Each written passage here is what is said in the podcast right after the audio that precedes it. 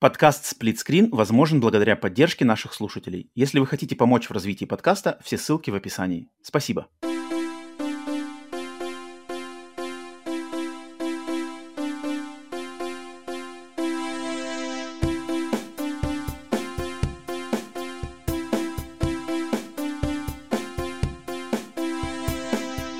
Привет и всем добро пожаловать на подкаст Split Screen, еженедельный трансатлантический подкаст о видеоиграх, разделенный Атлантическим океаном точно так же, как экран телевизора Хушинь в режиме на двоих. С западной стороны Атлантики, как обычно, как всегда, с вами я, Роман. С восточной половины Атлантики ко мне, как обычно, присоединяются люди, которые готовы смотреть запись подкаста в прямом эфире на стриме на Ютубе которые подписаны на Boosty и Patreon, им отдельное приветствие, хотя с ними я уже поздоровался, но здороваюсь отдельно. Добро пожаловать, где бы вы не слушали этот подкаст, на всех аудиосервисах, Spotify, Apple, iTunes, Яндексах, ВКонтактах, все такое, либо также можете смотреть его на Ютубе. А, всем приветствие, это подкаст Split Screen формата Split Screen Update номер 112, новостной формат. Мы собираемся здесь каждую неделю по пятницам, либо в прямом эфире запись идет по четвергам, чтобы обсудить самые интересные, а, самые приглянувшиеся, ну, естественно, мне, так как я курирую и подбираю эти новости, но новости видеоигровой индустрии. Поэтому приветствую всех, отдельное приветствие всем тем, кто поддерживает подкаст на Boosty и Patreon е. Без вашей, без вашей помощи, без вашей поддержки подкаст бы не а, мог существовать и не мог развиваться, поэтому вам отдельное приветствие и спасибо. И сегодня, сегодня, как я не знаю, если кто смотрит на Ютубе, то, может быть, вы уже догадались, я сижу сегодня в футболочке Xbox, в кепке PlayStation, а на заднем фоне я поставил свой 3DS, не стал заморачиваться со свечом, поставил 3DS, вот я не знаю, видно его тут или нет. Луиджи смотрит э, чехольчик с 3DS, потому что, я думаю, можете догадаться, какая, да, в принципе, вы уже знаете, если смотрите это, в, когда выпуск уже выложен, какая будет главная новость недели, потому что опять, опять новая, новый виток консольных э, заморочек.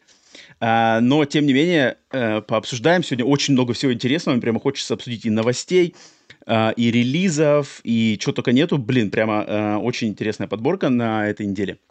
Но прежде чем двигаться к новостям, хочу обратиться к, к вопросу, который задал Руслан на Boosty. Он перед записью выпуска написал вопрос в да, в Boosty в отдельной теме. И он спрашивает нестандартный вопрос, но как давние слушатели узнают, подкасты регулярно начинают с всякого обсуждения разного, не связанного с видеоиграми, а, интересного. И он спрашивает про такую вещь, как субботники. Руслан заинтер... решил спросить меня про субботники.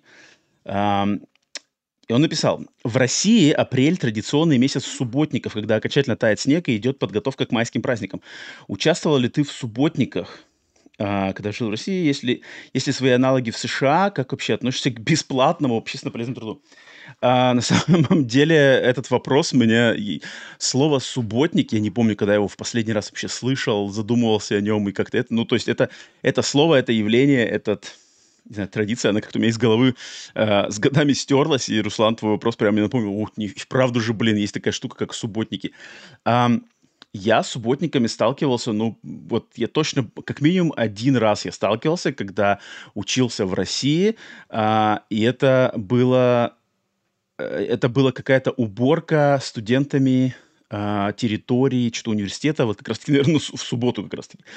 А, я не помню, было ли это по желанию или было ли это по принуждению. Скорее всего, это было по принуждению, наверное, что типа все идут, тебе тоже надо, э, если только уважительной причины нет, либо можешь прогулять, но тогда пеняй сам на себя, там, не знаю, к, к, к, не знаю, к завучу или как, как их зовут, не знаю, за, за, зам, замфаку э, вызовут. Э, поэтому это такая тема, на самом деле, была, учитывая, что суббота — это выходной, да, и вроде как время отдыха, а тебя вроде как заставляют еще и подгоняют прямо в массе.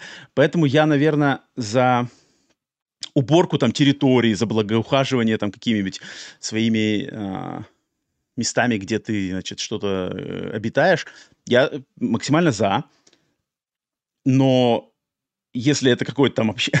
как бы общественное учреждение, не знаю, там университет, школа, какой-нибудь завод, то вообще-то как бы должны ухаживать за его территорией, собственно, собственники этого завода, а не запрягать так сказать, там, не знаю, учащихся или работников, особенно в выходной день, этим заниматься. Поэтому именно как бы факт э, структуры субботника как такого принудительного какого-то этого, это, это, это странновато. По-моему, должны есть специальные компании, в которых э, работают люди, профессионалы, которые должны это сделать э, за определенную плату, и за эту плату должны там, это а, как раз-таки владельцы этой собственности. А если имеется в виду какой-нибудь собственный, там, не знаю, дом, собственный участок, ну, тут уже дело чисто индивидуальное. Естественно, если люди хотят, чтобы все это выглядело а, при, опрятно и красиво, то ну, тут надо либо кого-то нанимать, либо самому это делать. Поэтому а, аналогов именно субботника, что все погнали вместе, нас а, шеф заставляет или там а, завуч заставляет, такого, конечно, нет. Это как-то странно. Это все идет по желанию. Поэтому, поэтому, не знаю, это, это, это все, по-моему, максимально индивидуально. Именно индивидуально и желание индивидуально, и когда ты этим занимаешься, ты тоже должен заниматься этим индивидуально. Вот весь интерес там что-то сделать. А вот эта вот групповая эта штука, это особенно когда это еще заставляется. Поэтому, Руслан, не знаю, субботники это такая очень специфическая вещь, которая не знаю, другие люди, если вы слушаете, а, выскажите свое мнение по поводу субботников. Не знаю, существуют они все еще сейчас, и э, ходите ли вы на них, рады ли вы им, и как вообще это работает в вашем, в вашем уголке мира. Это мне на самом деле интересно, потому что я, правда, забыл про это, про это явление, такое явление, как субботник. А, но но прежде чем прыгать, э, естественно, в видеоигровые вещи, немножко пара слов буквально по новостям подкаста. Что интересного в жизни подкаста? Интересного в жизни подкаста всего две вещи на, на, на этой неделе, которые я хочу огласить. Первое — это то, что а, долгожданный и сочный выпуск э, подкаста с американским геймдизайнером Дэвидом Яффе который создатель э, серии God of War, отец Кратоса, создатель серии Twisted Metal. Подкаст был записан давненько, я его перевел полностью на русский язык. Он уже доступен в раннем доступе на Boosty и Patreon е э, для всех подписчиков раннего доступа там. Его можно уже посмотреть, люди уже смотрели. И подкаст, он, э, блин, мне было, естественно, большой честью и очень интересно пообщаться с Дэвидом и узнать его мнение на разные э, вопросы. Это было круто, и подкаст получился острый, он вызвал очень такие... Некоторые темы, которые в этом подкасте затрагивались, они вызвали у многих людей у некоторых людей какие-то там определенные мнения, поэтому могу сказать, что этот подкаст будет доступен эм, в бесплатных сервисах, он будет доступен, наверное, если вы слушаете это в пятницу, то ну, где-то, я думаю, через несколько дней. В зависимости от того, когда вы слушаете, дольше, чем несколько дней а, время не займет. Но, но, но, но, в полной своей версии, не урезанной версии, которая будет содержать все, значит, острые обсуждения социально-политических тем, а, он будет доступен только на Boosty и Патреоне. В, в свободный доступ выйдет та э, версия урезанная, где будут обсуждаться только видеоигровые темы. То есть все, что связано с видеоиграми или какими-то другими поп-культурными вопросами, да,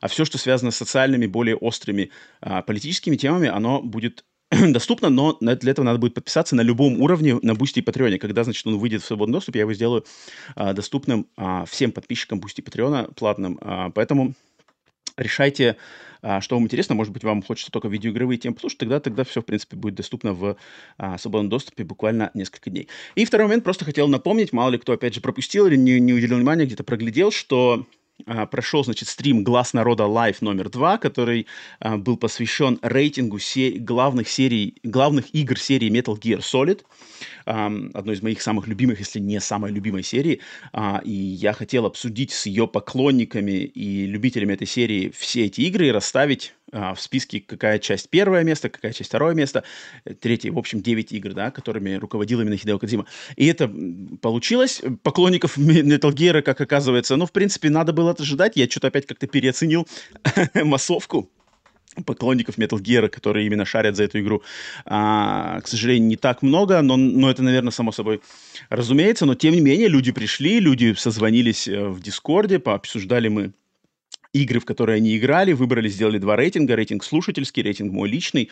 Клево. Этот э, стрим теперь доступен в формате подкаста, он уже везде вышел, на канале на Ютубе, в аудиосервисах, поэтому если пропустили, обратите внимание, не знаю, познакомиться там, со, там не особо спойлерно, но, естественно, надо быть заинтересованным, либо знать эту серию, либо в ней заинтересован, поэтому просто на, напоминаю. Так что вот такие пироги.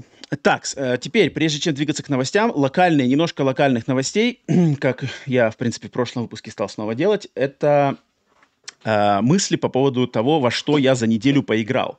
И у меня, на самом деле, есть кое-что интересное рассказать, особенно для тех, кто неравнодушен к PlayStation VR и к PlayStation VR 2 в частности. Потому что на этой неделе я э, получил в, свои, в свое владение одну вещь, которую я заказал, наверное, пару недель назад, и только вот на этой неделе ее получил, смог ее, значит, попробовать. Что это за вещь? А это, это значит, на дополнительные линзы для шлема PlayStation VR 2, которые являются м, корректировочными для зрения. То есть я человек, который а, в жизни частенько пользуется очками, я ношу очки а, для как это называется, близорукости, да, то есть мне, я хорошо вижу вблизи, вдалеке, ну, я думаю, э, знакомая проблема всем тем, кто любит читать книжки, играть в видеоигры, все такое. А, вдаль у меня зрение хуже, поэтому мне нужны очки. Соответственно, в VR, в шлеме я всегда до этого, всегда в своей жизни играл исключительно в очках. То есть я пробовал его без очков, но тогда я не вижу четкую картинку в очках, да. А, но я м, после пользования PlayStation VR 2 и как-то я тут в интернете читал, что смотрю, а оказывается, есть сервисы, которые предлагают сделать делать насадочные линзы а, на, на, собственно, сами линзы шлема PlayStation VR, ну, или либо других шлемов. То есть есть компания, ты им посылаешь, значит, свой, а, а, как называется это, выписку от врача с твоим зрением полностью, там, сколько на каждый глаз, расстояние, все такое, ты им это все посылаешь, они делают под, твою, под твое зрение эти линзы, их тебе высылают за деньги, и ты их просто надеваешь, как вот сверху шляпками на шлем, на линзы самого шлема PlayStation VR, и получается возможность, что ты играешь без очков. То есть как бы линзы очков, они надеты уже внутри шлема. Я никогда этого не пробовал, и вот на этой неделе я наконец смог это попробовать, потому что мне было очень интересно, а каково, будет ли какая-то разница? То есть если те, кто следит за подкастом, вы, наверное, знаете, что я не в таком огромном восторге от PlayStation VR, да и вообще от технологии VR. Да, она мне нравится, она меня интересует, но мне кажется, ее, ее нынешнее состояние э, и контент, который она предлагает, пока еще не дорос наверное, до моей личной планки качества и интересности. Но, тем не менее, мне просто было пробовать, а вдруг, а вдруг без отсутствия очков э, очень сильно, там, не знаю, увеличит э, диапазон взгляда, может быть, увеличит комфорт, может быть, что-то изменится. И на самом деле это так. То есть я попробовал эти линзы, я их надел. Э, это сразу дало, конечно же, шанс приблизить сам шлем поближе к глазам, так как очки не меняют, какие-то микрозазорчики пропали, пропал просто сам факт того, что у тебя внутри шлема очки, и ты постоянно боишься, что они там затронут линзы, что-то там поцарапают. Здесь получается дополнительный слой защиты, да, этих насадных линз, что ты намного меньше шанс того, что ты э, поцарапаешь что-то. Поэтому это клево. Это, я бы даже сказал всем тем людям, кто э, носит очки и играет в VR в очках – я бы даже сказал, что это незаменимая вещь. То есть это надо сделать. То есть если вы не носите линзы, контактные линзы, да, то вариант с насадными линзами, а, он отличный. То есть она, это на самом деле, ну, а, а, облегчает, освобождает от каких-то дополнительных э, моментов дискомфорта в VR, когда не надо надевать очки. У тебя уже зрение корректируется на уровне линз насадок. Но э, был интересный момент, который я, на котором я немножко не то чтобы обжегся, но то есть эта эпопея у меня немножко продолжается. Дело в том, что я смотрел, есть несколько компаний, которые эти линзы предлагают. Э, и я остановился по рекомендациям на, на двух компаниях. Одна называется Hons VR, другая называется VR Optician. Hons VR — это китайская компания, э, VR Optician — это немецкая компания. Соответственно, в любом случае заказ этих линз был бы мне в Америку ну, долго. То есть не то, чтобы там через два дня мне из какого-то там американского города прислали эти линзы. Нет, из-за рубежа. Um, но у них у обоих достаточно хорошие отзывы, но все писали, что типа Хонс чуть подешевле, и Хонс быстрее тебе пришлют. Я такой, окей, ладно, давайте Хонс. Китайцы, э, мои родные китайцы, э, доверяюсь вам, сделал заказ, буквально через там, ну, сколько, неделя, наверное, неделя, может, чуть побольше, она, они мне пришли прямиком из э, моего любимого Китая, э, и все было классно, и эти линзы, они э, то есть они пластмассовые, пластмассовые линзы, но через два дня эти линзы кчк, э, сломались, у них сломался ободок пластмассовый, то есть, причем даже я ничего не делал, то есть я их одел, я уже поиграл, поиграл на следующий день. На третий день я захотел поиграть, надеваю шлем, и у меня как бы это пластмассовый этот набалдашник, он что-то лопается, там, видимо, там какая-то идет напряжение, он лопается, и у меня просто это внутри шлема там какая-то штука начинает падать мне на глаз. Такой типа, нифига себе, что произошло? Э, я смотрю, там прямо есть место, где пластмасска тоненькая, и, в общем, там, короче, надрывчик, надломчик образовался в связи из-за давления, да. А, я, естественно, обратился в службу поддержки этой э, фирмы Hons VR. а, они сказали, о, мы извиняемся, мы все знаем, это, значит, бракованная партия, там, типа, в конце, в конце марта, в начале апреля все заказы, которые были сделаны, да, это, к сожалению, была бракованная партия, была сделана не по нашему стандарту, там, качество пластмассы не особо хорошее, поэтому мы бесплатно всем тем, это, это не вы один, кто с такой проблемой, мы всем вам бесплатно посылаем, значит, замены, сделанные по отличному стандарту, все будет отлично. Эти новые, новую замену я еще не получил. То есть она, она где-то сейчас идет. Может, она сегодня, завтра, послезавтра ко мне придет. А, посмотрю, правда это или нет. А, я, естественно, залез в интернет, а, спросить, и там на самом деле в интернете куча людей с такой же проблемой, что линзы, надев... эти насадки надеваешь, ты ж, они лопаются. Короче, э, э, факт брака или факт там некачественного какого-то исполнения этого точно. Китайцы здесь проявили себя с вот этой неприятной стороны, с которой я знаком, к сожалению. Но если служба поддержки не соврала и на самом деле сделает, будет интересно. Но я подумал, окей, Ладно, китайцы китайцами, немножко тут лопухнулись. А давай-ка я попробую для интереса заказать параллельно еще из Германии линзы. Потому что если из Германии линзы заказать, они подороже, они дольше делаются и дольше будут идти. Но если у них качество будет лучше, там какое-то другое стекло, там какие-то другая технология, другой, другой э, механизм вот этой надевания на шлем, а, давай-ка попробую заказать там. Поэтому я заказал, сделал заказ в Германии линз.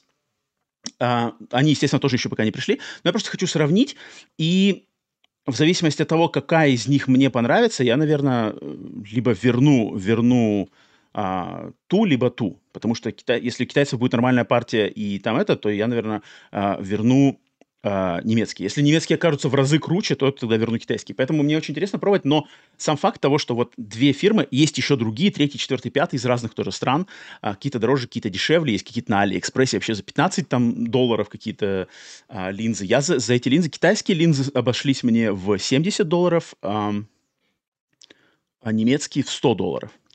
А, поэтому посмотрим, посмотрим, как они это. Но, опять же, все те, кто играют в VR, не обязательно, что это PlayStation VR 2. У всех этих компаний, Hons VR, VR Optician, у них есть варианты линз для всех шлемов популярных, и Quest, и все такое. Но это на самом деле меняет подход если вы, ваше зрение не идеально. Да и, может быть, даже на самом деле, если ваше зрение чуть-чуть, оно уже как бы от э, стандарта, от, от идеала отклонено, вполне возможно, линзы все равно вам улучшат качество картинки, улучшат качество комфорта, может быть, вы тоже осознаете. Поэтому для меня э, в линзах, для меня уровень комфорта и погружения в VR, желание в него играть повысился. Не сказал бы, чтобы прямо он прыгнул на другой уровень, но чуть-чуть повысился. Это интересно. Поэтому делюсь с вами таким опытом. А, если вы не знали, если вам нужно, не знаю, название этих компаний, я могу потом написать в комментариях. А, поэтому спрашивайте, если вас это интересует. Поэтому вот так вот. Это мой такой опыт с линзами для VR, но м- благодаря этим линзам я еще поиграл в VR в одну игрушку, которую до этого не играл, а взял ее в прокат, и это игра «Звездные войны» Tales from the Galaxy's Edge. Это как раз-таки VR-проект по «Звездным войнам», который, хотя он выходил до этого на Oculus Quest, где-то еще даже вроде на PlayStation VR 1 он был, может быть, я путаю. Но на PlayStation VR 2 вышла полная версия со всеми дополнениями, с улучшенной графикой, с улучшенными там какими-то интерфейсами. И я решил все-таки в нее поиграть, потому что, блин, Звездный войн — это мой one love. Um, и это прикольная игра, на самом деле. Она э, является таким фановым проектом, где ты не играешь за ни Люки Скайуокера, ни Хан Соло, там, ни что, ни какие-то важные события э, из фильмов. Не-не-не, это просто отдельная история, где ты играешь за какого-то нового персонажа. Он, значит, э, космический торговец, а, ты на, сначала на корабле, значит, переводишь какие-то грузы, нападают пираты, чтобы этот груз поймать, и корабль твой взрывается, ты падаешь в спасательной шлюпке на планету, и вот на этой планете Бату а, происходит события, и ты участвуешь в таких микроисториях. Там микроистория который рассказывается, ты а, оказываешься в контине, да, в этом ресторане, классическом э, звездновоинском ресторане, и разные истории, которые рассказывает бармен, всякие задания, на которые тебя посылают, они как бы микроистории. Там какая-то связана с джедаями, какая-то связана с империей, какая-то связана с охотниками за головами. В общем, так вот, разные микроистории, и все они в VR. И, и игра из себя представляет, в принципе, по большей части шутер. VR-шутер от первого лица, бластеры, какие-то сканеры, там все руками нажимаешь, прицеливаешься, стреляешься, перестрелки с космическими пиратами, перестрелки с а, штурмовиками империи. А, очень неплохо. То есть э, для поклонника VR, я думаю, ой, для поклонника Звездных войн это клево. Это очень классный фановый проект. Да, графика не сумасшедшая, то есть она не уровня того же там Horizon, uh, Call of the Mountain, да, но блин, сам факт того, что достаешь ла- бластер, он там пю-пю-пю со всеми этими э, тактильная отдача э, курков PlayStation VR 2, там он туф-туф перегревается, из него там чш, идет дым, ты его к, на, на пояс надел, э, за, за ящиком спрятался, за ящиком пю-пю-пю, перестрелялся, короче, с, с штурмовиками, штурмовики упали, подбежал к ним, схватил их винтовку, винтовку держит двумя руками. Клево. Сам факт того, что это все в оболочке Звездных войн, и это добавляет на самом деле вовлечение интереса. Хотя сама-то игра, в принципе, простенькая. То есть там есть какие-то пазлы, там, не знаю, почини дроида, но там все очень просто. Сюда там тыкнул, пи -пи -пи, дроид починился. А, перестрелка, просто выбегают мужички, ты за ящиком, ну да, как бы тебе надо на самом деле своим телом прятаться за ящиком, там, выглядывать, стрелять, можно вслепую там стрелять. Короче, как угодно. А, но есть, есть. Поэтому этой игре, я еще до конца ее не прошел, обязательно ее хочу пройти. А, я хочу, конечно, выразить а, мое почтение. Нормальный, хороший проект, поклонникам Звездных войн должен зайти. Там дальше должны быть и световые мечи. Правда, проект, насколько я знаю, он не очень длинный. Его, ну, хотя то, что не очень длинный, вроде как 7 часов. 7 часов от 7 там, до 9 часов, в принципе, это нормально.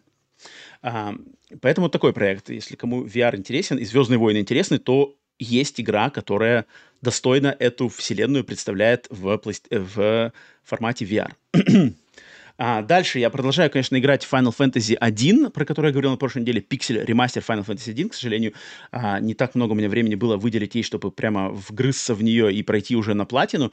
Но м- пару слов хочу еще сказать, что это, это полный кайф. То есть для меня, я не знаю, я не знаю, ск- скольки людям скольким людям, слушающим этот подкаст, э, слова Final Fantasy, особенно Final Fantasy 1, там, 2, 3, 4, 5, 6, что-то вообще говорят, подозреваю, что очень немногим, но для меня это вот это та самая, то самое мягкое одеяло, которое ты, которым ты окутываешься и которое тебя согревает, греет тебе душу, делает все комфортно, делает все уютно. Это, это такой просто отдушина, то есть э, возвращение в игры моего детства, возвращение в более простые времена видеоигр, эм, графика, которая работает полностью, то есть пиксель-артовая графика, которая полностью э, активирует твое воображение, тебе надо представлять, то есть, естественно, вид сверху герои идут в лес, естественно, лес пиксельные, дерев, деревушки, э, деревья, герои, там один пиксельный, тык-тык-тык-тык, чубрик, вид сверху, понятное дело, но как в детстве в моем я на экране телевизора были пиксели, но мое воображение делало это просто ярчайшей картинкой. Я видел, как эти герои идут, как они переходят там из, из э, замка через мост, начинается приключение, там э, на, на восток пойдешь, эльфийская деревня, на запад пойдешь, там горы, а там, значит, живут гномы, и везде какие-то разные э, отдельные истории. Final Fantasy 1 это, хоть это именно ментальная игра, игра очень простая по своей концепции, то есть вот это классика, четыре героя, которых даже имен нету, тебе надо самому имена выбрать, выбрать им классы, там черный маг, э, светлый маг, э, воин, вор, и не помню, кто там еще есть. А, сам, в общем, их выбираешь, они его, э, типа, мир в мире происходят катаклизмы, горы, что-то там, пуст, пуст, значит, э, леса засыхают, океаны высыхают, э, ветра там, не знаю, меняют свой курс. В общем, что-то в, в мире пошло не так, и поэтому должны, по, согласно э, поверованиям, должны появиться четыре воина света, каждый со своим кристаллом, и вот они, значит, должны вернуть ми, миру э, спокойствие, э, комфорт и покой.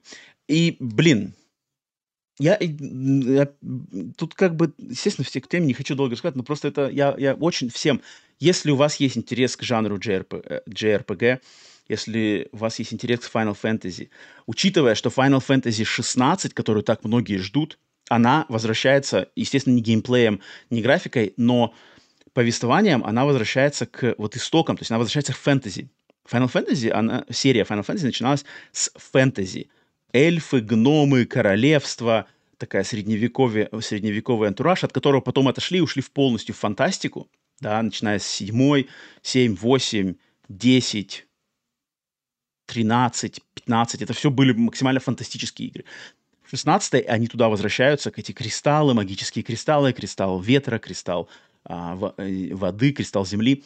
И просто вернуться к истокам этой легендарной серии, познакомиться, как это было, блин, я просто могу порекомендовать всем. Причем там добавлены фишки, что можно пройти игру там с четырехкратным experience ом, четырехкратным этим, блин, превосходный, превосходный а, ремастер. Просто я, конечно, смакую, наслаждаюсь и надеюсь, есть люди, которые точно так же а, могут получить это удовольствие.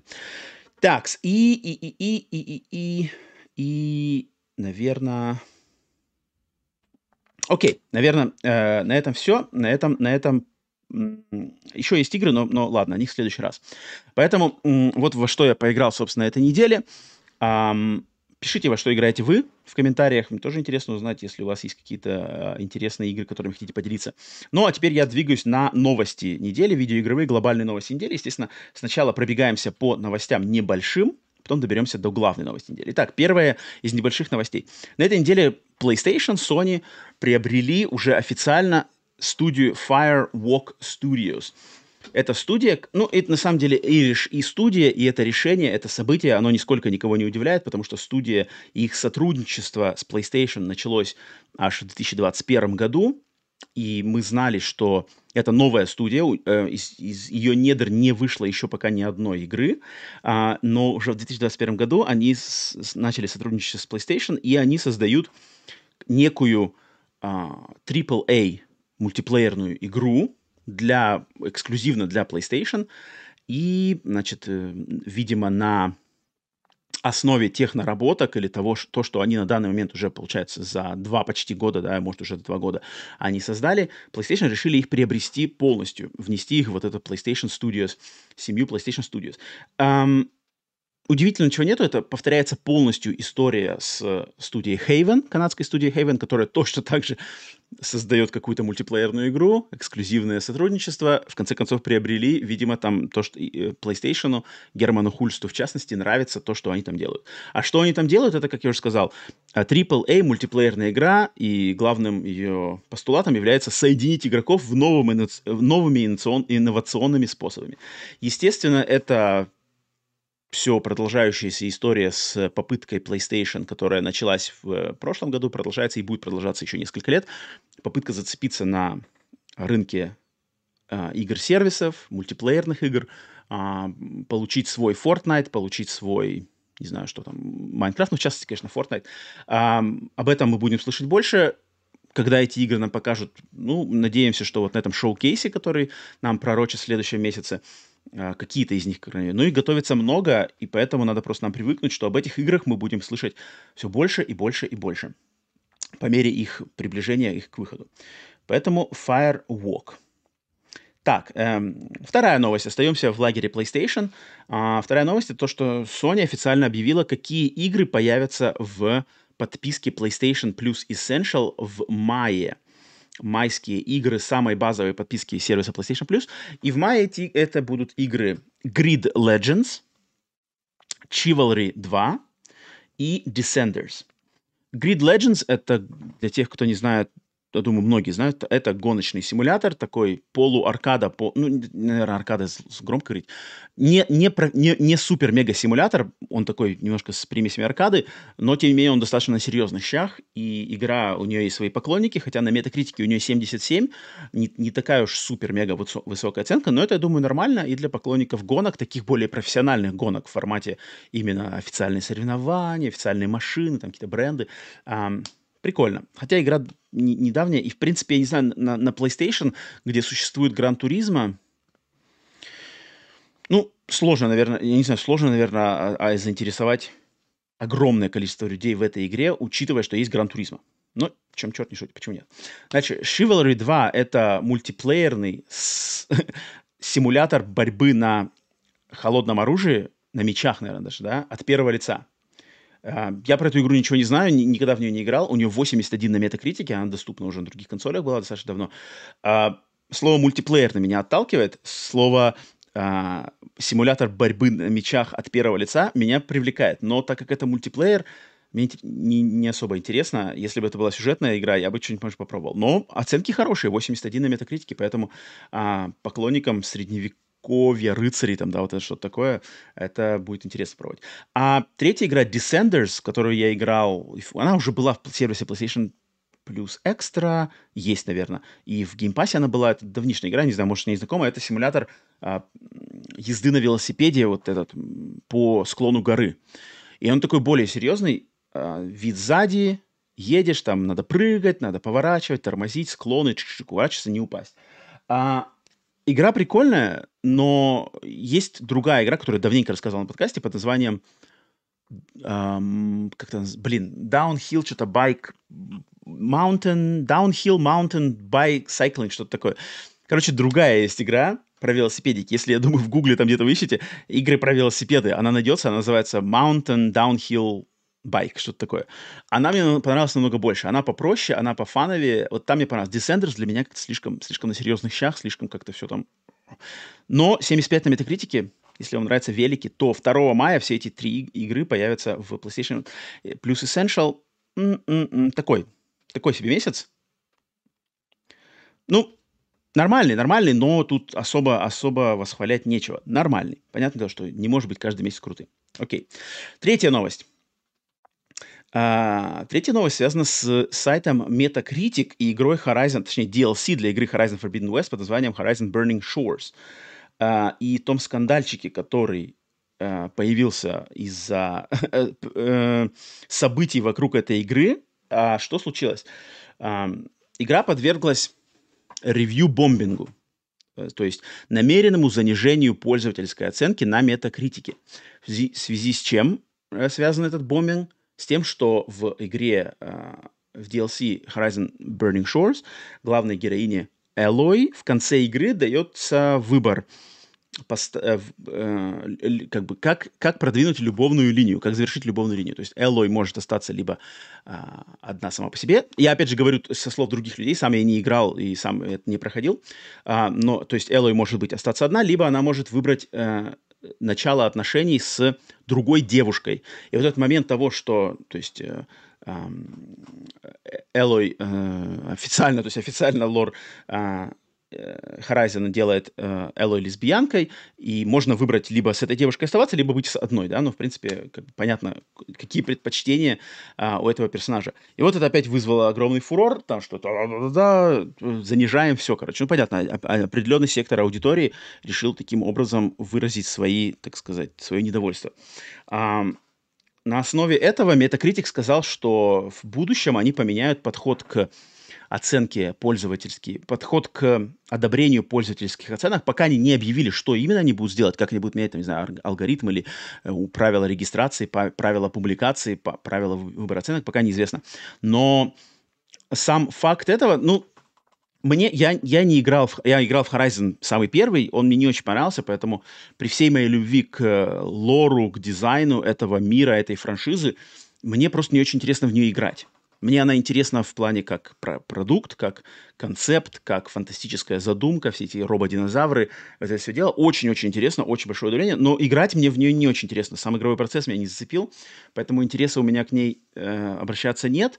А, но сам факт того, что опять как бы из-за вот этих причин, там, типа, повестка, а, везде повестка. Не знаю, повестка, по-моему, у большинства людей э, именно в голове, а не по факту. А фактическая повестка, она не то, что повестка, я даже не хочу назвать это повесткой, просто э, есть моменты, когда с э, вот этими социальными трендами бывает перебор, да, когда на них делается излишний э, упор, когда они больше как-то выставляют себя, они, они, они, они, начи, они начинают быть центральным фактором именно сам факт там, принадлежности того или а, иного героя к меньшинству. Вот когда во главу всего становится вот то, что вот это представитель меньшинства, вот это, это, это даже мне самому не нравится, когда это не, не естественно, слишком вычурно и слишком на этом делается большой фокус. Это мне не очень нравится.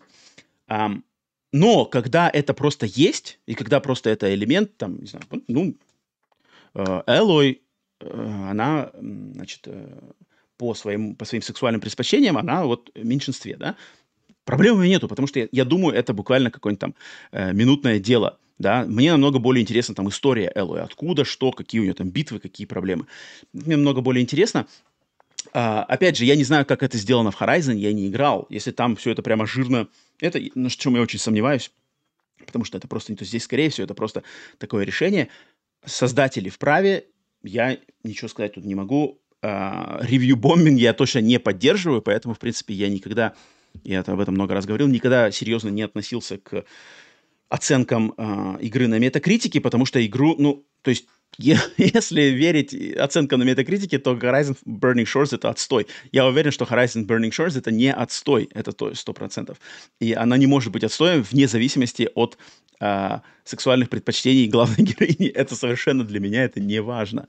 А, поэтому, поэтому тут э, каждый выбирает сам. А, надеюсь, метакритик придумает классный способ а, избегать фильтровать вот эту хрень, потому что этой хрени точно никому не надо. А, но и надеюсь, что с другой стороны разработчики не, не, не Gorilla, не создатели Horizon, а, как бы будут продолжать искать более, что ли, более естественный способ э, размещать в своих играх а, вот это то, что, ну, как бы то, что является теперь уже неотъемлемой частью нашего мира, в котором мы живем, это факт.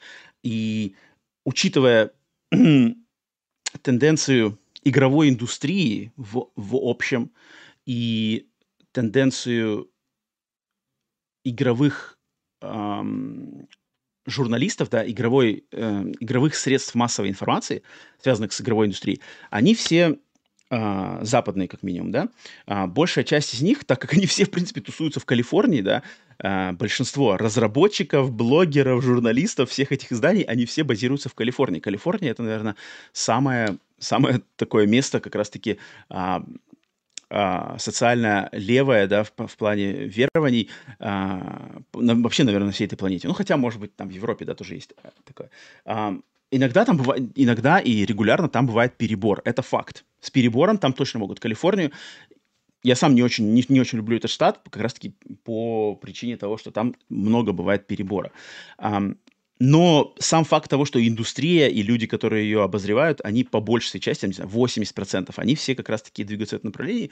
Um, это факт, с этим надо просто смириться. И мое только пожелание, что не надо там все это выжигать, нет, надо просто делать это более естественно, более не заострять на этом внимание, просто это предлагать.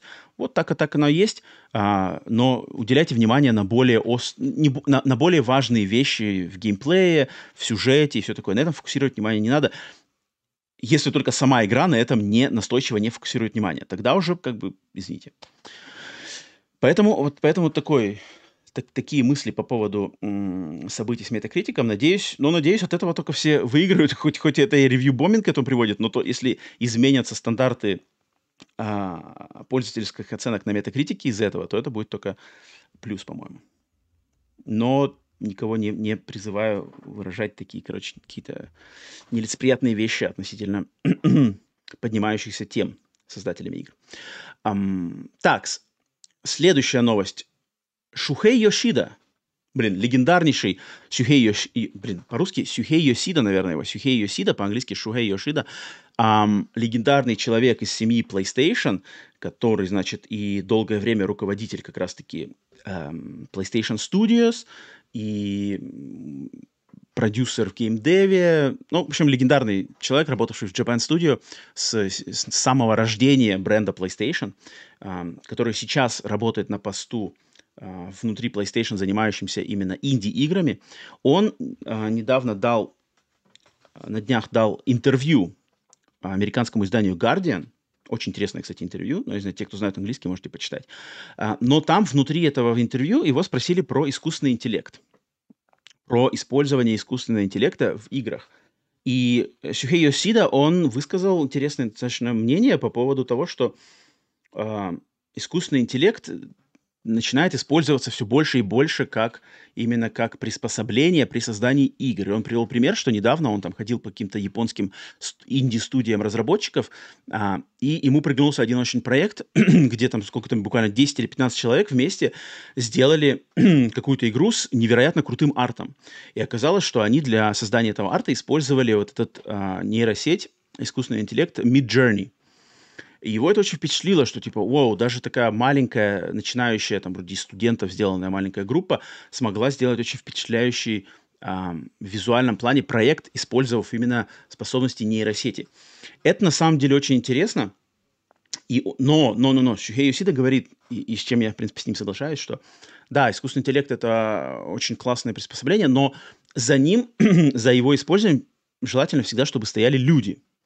То есть полностью на э, отдавать, там, не знаю, создание чего-то, руководство чем-то, выбор чего-то полностью отдавать на волю искусственного интеллекта, это, конечно, э, не стоит. И мне даже кажется, э, что это даже в какой-то мере может быть опасно или вредно и достаточно такое, ну, страшное в, в каком-то смысле, если это не говорить про видеоигры, в видеоиграх это, в принципе, без разницы, но я имею в виду, если брать более другие аспекты глобального нашего общества, то сам факт такого дикого, просто дичайшего быстрого развития технологий искусственного интеллекта, нейросетей, он поражает, он настораживает, и он, если вот на самом деле задуматься, как продвинулись нейросети за последний год, год, да, от э, того, что там год, год-полтора назад были просто какие-то непонятные, там, не знаю, картина, сделанная искусственным интеллектом, просто какие-то разводы, просто как бы, ну, абстракция. А теперь искусственный интеллект способен сделать фотореалистичные э, изображения настоящих людей. Он может, э, чат GPT может написать тебе историю, может написать тебе конспект, может написать тебе диссертацию, может написать тебе программу. Это все произошло буквально за год. За год. И, э, и эта скорость, ну, опять же, по моему мнению, естественно, у, у всех, если вы увлекаетесь, вас интересует тема, она меня интересует, я достаточно много а, в последнее время что-то слушаю и читаю по этому поводу, а, потому что я просто вижу своими глазами, как быстро это прыгает. Оно меня, по большей части, оно меня интригует, но по большей части оно меня настораживает, потому что как бы, это же очень легко мож, может начать использоваться в со злыми, со злыми намерениями, да, то есть если искусственные интеллекты и нейросети могут так быстро создавать поддельные, а, поддельный контент, да, будь то фото, будь то аудио, будь то что-то, да, то есть есть уже песни, которые там, я, то есть я смотрел, люди просто пишут там, не знаю, песня, э, э, искусственный интеллект, сделай мне песню, там, типа а, в стиле такого-то исполнителя. И просто за несколько минут тебе вуп, выдается и голос, потому что нейросеть сим, сэмплирует голос этого э, исполнителя из сети, с помощью него создает и текст, и рифмы, там, не знаю, и припевы, и все. И вот у тебя уже, в принципе, песня, которую э, другой талантливый человек может как-то там подкрутить и сделать из нее что-то.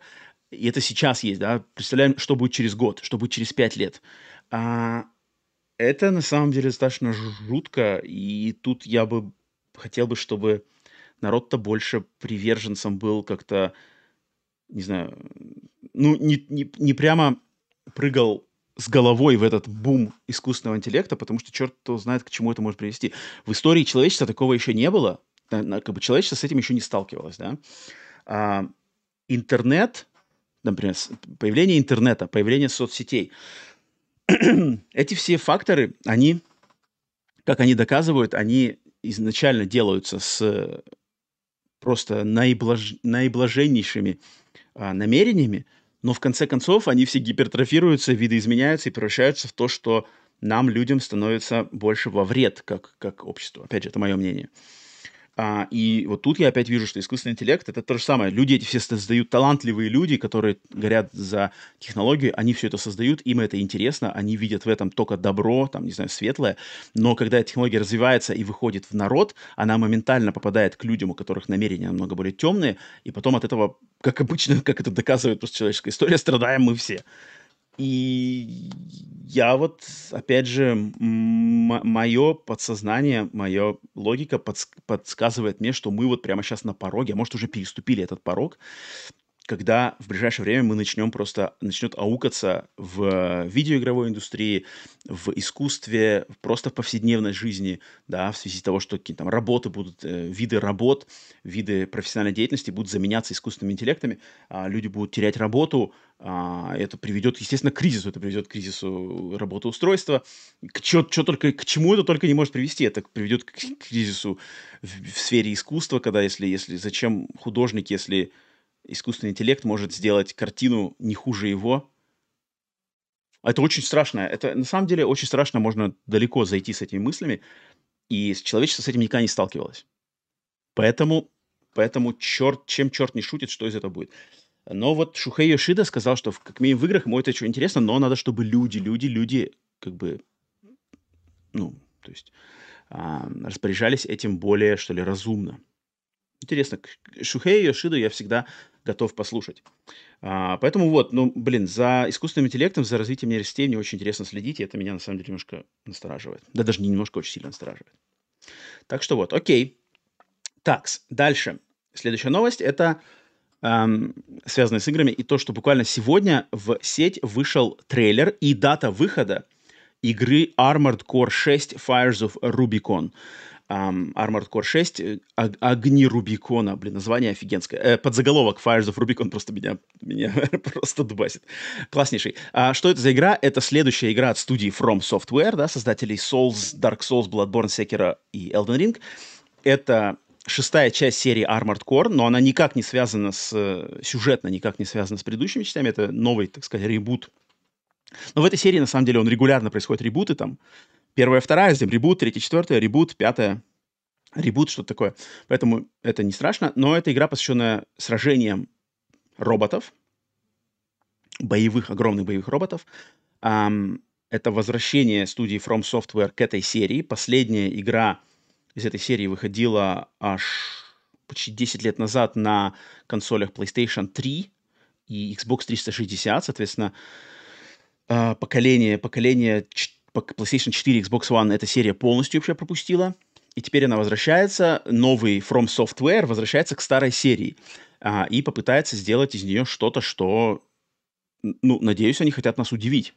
А я посмотрел этот новый трейлер, вышел новый трейлер а, с геймплеем уже непосредственно. То есть для этого были трейлеры просто какие-то сюжетно-концептуальные, теперь трейлер с геймплеем.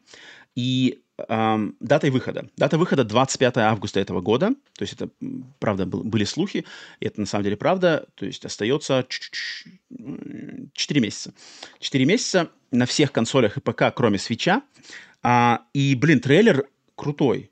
Трейлер классный. То есть, блин, боевые роботы, ракеты там сражениях, что-то летают, какие-то все раскрывается, там гусеницы, руки, ноги, роботы, такие вот японские боевые роботы, но они не совсем прямо аниме а-ля Гандам, где там все как бы, они мега активны. Нет, они такие огромные, вес, увесистые, а-ля вот Metal Gear, но они быстрые, они могут летать, они могут прыгать, выпускать рой ракет, то есть они не такие, как, например, западные школы боевые роботы а-ля MechWarrior, Battletech, которые всем такие неповоротливые.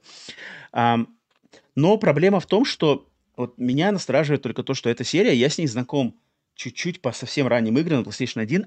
Я вернулся сейчас, на самом деле, к трейлерам и к что ли, я заглянул на Metacritic, и в этой серии у всех игр а, оценки на Metacritic очень средние, то есть в районе 6 баллов из 10. Что не, не, не провально, конечно, но, но такой среднячок, да, для фанатов. Единственная, единственная игра, у которой высокая оценка, 78 баллов на Metacritic, это Armored Core 2 на PlayStation 2 в 2000 году. И я, опять же, на своих воспоминаниях, я помню, что я сколько не пытался с этой серией познакомиться, она меня отталкивает. Мне очень нравится концепт боевые роботы, будущее, там, битвы корпораций, ты все время в этих играх играешь за наемника, который, значит, как-то между в войне между корпорациями пытается найти свое место. Um, но меня концепт играл, но игровой процесс, он какой-то мне все время казался немножко вот какой-то он, что ли, не знаю, слишком неотзывчивый, какой-то там кастомизация, там, э, что ставить, ноги, либо э, гусеницы, либо что-то еще. Не знаю, посмотрим.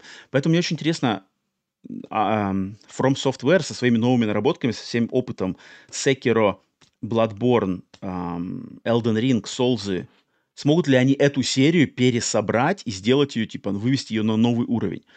Трейлер подсказывает, что тут, в принципе, да. Потому что выглядит круто. А, поиграть мне будет очень интересно. Это, это одна из тех игр, которые я точно жду и хочу точно попробовать сразу же. Причем а, игрой руководит тот человек, который был главным дизайнером Sekiro, да, то есть человек более с упором на экшен. И он, как руководитель и знаменитейший Хидетака Миядзаки, да, а, самый главный а, мыслитель From Software, они оба сказали, что эта игра при создании Armored Core 6 у них не было, uh, у них не было цели приблизить эту серию к Souls-лайкам. То есть они не ставили перед собой цель переделать ее на рельсы Соулзов. Визитной карточки From Software современных. А у них не было этой цели, поэтому чем черт не шутит, может оказаться никакого Souls, Souls подхода там не будет, вот этих всех сохранений, костров, грубо говоря, да, а, а, а будет, может быть, на самом деле старт. Ну, тогда не знаю, зайдет он, не зайдет. Очень интересно. Интересует проект, выглядит круто. А, ждать недолго. Точно будет интересно посмотреть. Поэтому вот так вот. Окей, на этом, на этом такие новости, значит, небольшие новости э, на за эту неделю закончены. Теперь э, пришло время рубрики так, рубрики «Свежачок против олдскула», рубрика, в которой я делюсь а, новин... всеми игровыми новинками, которые приглянулись мне на консолях, платформах PlayStation, Xbox и Switch, а, которые, значит, я прошерстил все эти новинки и что там интересное вышло. И а, с... я хочу сравнить, естественно, по традиции уже свежач... свежачок с каким-нибудь олдскулом, в который нас переместит машина времени сплитскрина в какой-нибудь рандомный год и точно так же в неделю с 21 апреля по 27 апреля, что вышло когда-то еще. Но сначала новинки, свежачок. Блин, и на этой неделе, на самом деле, блин, свежачка до хрена. Очень много крутых игр, которые лично меня заинтересовали. А, причем и Switch, и Xbox Game Pass получили эксклюзивные проекты. У PlayStation эксклюзивов нет, но все равно хорошего просто дофига. Что-то какая-то дикая подборка. Тут, мне кажется, у свежачка какой бы... Ой, точнее, у олдскула вообще шанса практически нету, даже каким бы он ни был. А, достаточно дико. А, итак, смотрите, что, что у нас вышло на этой неделе. Первая игра. Давайте сначала большие проекты. Dead Island 2. Dead Island 2, супер-мега долгострой, который какое-то время все уже думали, что никогда он не выйдет. Нет, он вышел э, на всех платформах, кроме свеча, всех современных платформах. Эм, 74 на метакритике. Э, это неплохо. Это значит, проект удался, шероховатостями, наверное, забагованный, но угарный зомби-экшен от первого лица, видимо, удался. Э, я сам заинтересован не был, не был, но то, что проект вышел, и это не провал, это не крах, 50 на метакритике или там 55, а, и про него высказываются достаточно хорошо, и я думаю, особенно те люди, которым как раз-таки хочется зомби, хочется трэша, угара, кровищи и все это такое в более каком-то веселом формате, получили ту, ту игру, которую хотели. Поэтому Dead Island 2 Дальше. На свече, эксклюзивно для свеча, вышел сборник Advance Wars 1 плюс 2 Reboot Camp. Сборник, который, сборник из тактических пошаговых стратегий, uh, классических, который давно-давно-давно держали Nintendo, он задержан был почти на год, больше, чем на год, если мне память не изменяет. И тут просто, можно сказать, 83 на метакритике, эксклюзив свеча, и этот релиз блин, если вы не знакомы с этими играми, это красочные, мультяшные, тактические стратегии пошаговые, где, значит, а ну, ну нет, с героями меча и магии, конечно, сравнивать это, наверное, не стоит, но это в японском ключе. Но это вот именно где двигаешь нить, танчики, танчики, самолетики по карте сражаются разные нации, они такие, а, не, не в анимешном, а в мультяшном, скорее, тут не аниме стилистики, они классные, у каждой там, у каждой нации свои суперспособности, супероружие какие-то, все очень достаточно весело, э, все сражения идут по принципу камень, ножницы, бумага, то есть камень, ножницы, бумага, то есть, например, танки бьют э, там, не знаю, самолеты, самолеты хорошо бьют корабли, корабли там бьют танки, как-то так, я не помню уже треугольник, но, в общем, камень, ножницы, бумага такой вот. И это очень классная игра. Это, это, это классика, это, это ремастеры, ре, даже не ремейки, наверное. Ремейки двух частей этой серии, которые давненько мы не видели. Очень клево. 83 на Metacritic е. Единственная критика, которая к этой игре подошла, что там они поменяли вроде на движок Unreal или что-то такое, и типа визуально она выглядит. То есть если она раньше была пиксель-артовая, то теперь она стала более такой трехмерной, и как-то, ну, людям просто сказали, что, а, пиксель-арт был лучше. Но игры сами по себе очень крутые. Так, дальше. Дальше какие у нас еще игры? На Xbox на, в Game Pass е и на ПК а, вышла игра The Last Case of Benedict Fox. Последнее дело Бенедикт Фокса. Это игра, которую мы видели на какой-то же презентации Xbox, либо на каких-то Game Awards какое-то время назад. Это Metroidvania, красочная Metroidvania в более мрачных тонах, где главный персонаж это какой-то то ли следователь, то ли ученый по имени Бенедикт Фокс. У него, значит, есть какой-то ручной демон, который в его теле. Демон такой ктулхуобразный демон с щупальцами. И вот он, значит, попадает в какой-то мир таинственный. И вот двухмерная Metroidvania, более с такой, мрач... хоть и мультяшная, но с мрачной стилистикой. Вроде клевая. К сожалению, она вышла вот только сегодня, в этот день, 27 апреля, когда я записываю этот подкаст. У нее нету еще ни одной, а, ни одной, значит, а, ни одного обзора, потому что, я так понимаю, ее журналистам заранее не дали. Она доступна уже в Game Pass е, но оценок у нее вообще нету. Никто не успел ее пройти. Но проект выглядит очень приятно. На слуху он был достаточно у многих, и он вышел. Поэтому обратить внимание точно стоит, особенно если, если у вас есть Pass. Дальше. Дальше еще одна э, Metroidvania под названием After Image. Это уже доступно везде. 78 на метакритике. Все ее хвалят. Очень красиво. Если вы посмотрите трейлер After Image, если вы этот подкаст слушаете на Ютубе, то вот трейлер у вас, наверное, сейчас перед глазами. А, блин, визуально это выглядит очень классно. Такая рисовка, как будто бы а, рисованная какой-то акварелью. Очень, очень приятная анимация. И пишут, что это на самом деле не лучшая метроидвания, но очень хороший представитель жанра с отличной боевой системой и классным визуальным стилем. Поэтому если люди, которые любят Metroidvania, и вы еще не присытились, да, этими играми, то попробуйте After Image. К сожалению, Metroidvania становится так много, что да, что я понимаю, что теперь уже слово новое Metroidvania, оно уже, так сказать, типа, ах, еще одна. К сожалению, да. Но это не делает эту игру хуже. Это просто говорит о перенасыщенности рынка. Дальше, дальше какая еще игра у нас есть? Еще игра, вышла игра под названием Strayed Lights. Заблудавшие огоньки. 79 на метакритике, доступна на всех платформах. И это какое-то... Я даже не очень понял, что это. Какое-то абстрактное экшен-приключение в духе каких-то типа игр а-ля Journey или там Абзу, но с боевой составляющей, там надо сражаться, но там все абстрактно, какой-то абстрактный мир, какие-то сполохи света, персонажи, которые какие-то аморфные формы. Игру очень хвалят, что она не длинная, и она на самом деле очень атмосферная. Ты с ней сливаешься, и проходишь ее. Мне, мне она очень заинтриговала. 79 на метакритике подкупают. Доступность тоже везде, визуальный стиль уникальный. Посмотрите, Straight Lights.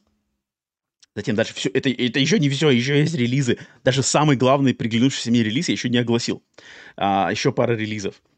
А, игра под названием Tin Can, которую я буквально перед записью выпуска увидел про нее. А, игра, которая вышла на всем. И это Блин, вот это проект, который я... я обычно у меня такие мысли не посещают при э, встрече с новыми играми. Вообще редко такое бывает. Но вот эта игра, которая я на самом деле, когда я увидел ее концепт, я подумал, блин, вот этой игре надо быть VR. Вот эта игра должна быть VR. Потому что эта игра про... Э, где в, в ней надо быть в роли астронавта, который, значит, летел в космосе на каком-то корабле, корабль взорвался, и ты оказываешься в спасательной шлюпке – и ты в этой спасательной шлюпке один, и тебе надо, значит, выжить. Твоя задача в этой спасательной шлюпке выжить, находясь внутри. Вид игры от первого лица, соответственно, ты должен чинить какие-то в этой шлюпке системы, то есть там система охлаждения, там какие-то, а, а, а, знаешь, что-то что случилось, ты ее, значит, там должен что-то закрутить, какие-то заклеить, заварить, не знаю, какие-нибудь прорезы в ней, там с компьютерами что-то обрастись, там фильтрация воздуха, какие-то ускорители. То есть все на серьезных щах. Это не мультяшная игра, у нее на самом деле очень реалистичный визуальный стиль. И там вот эти все какие-то, надо что-то какие-то двигать, рычажки, нажимать кнопки, что-то все регулировать, какие-то компьютерные системы, механические системы, системы, в общем, настоящие. Представьте, спасательная шлюпка космического корабля. И ваша задача, находясь в глубоком космосе, выжить, пока вас не найдет команда по спасению. Либо там, не знаю, кто-то еще концепт, по-моему, просто э, офигенский. А, к сожалению, этой игры нету сюжета, то есть это, это вот именно выживалка, то есть тебе надо продержаться, насколько я знаю, насколько я понял по обзорам и по трейлерам, тебе просто надо продержаться как можно дольше. То есть ты в любом случае, в конце концов, ты умрешь, ты, можно сказать, наверное, рогалик, да, но чем дольше ты сможешь там прожить, тем вот как бы это. Это, да, это обидно, но игра от небольшой студии, очень маленькая, а, но концепт, блин, мое почтение, придумали люди что-то классное новое, то есть выживание в космическом. Я, я очень хочу попробовать, на самом деле, меня это привлекает. Я думаю, всех, кто увлекается космосом, технологией, космо, по, по, по этим вот э, космическими фильмами про космос, блин, Тин Кен. И последняя игра, которая, мне кажется, лично мне более, больше всего интересна на этой неделе, а, и это игра, которую я давно ждал, играл в ее демо-версию, и она мне приглянулась еще на первых ее показах. Это игра под названием Bramble the Mountain King. Bramble горный король. А, доступна везде, вышла уже на всех платформах, включая даже Switch. 79 на метакритике. А, и эта игра — это смесь платформера, а, атмосферного платформера плюс хоррора в стилистике скандинавских сказок, где мальчик в поисках своей сестры попадает в некий, в некий мир, гигантский мир. То есть мальчик, э, человек, он маленький, он попадает в какой-то болотный лес, населенный представителями скандинавских сказаний. То есть там какие-то тролли, ведьмы, вот эти какие-то, значит, может быть, гоблины, не знаю, что-то такое.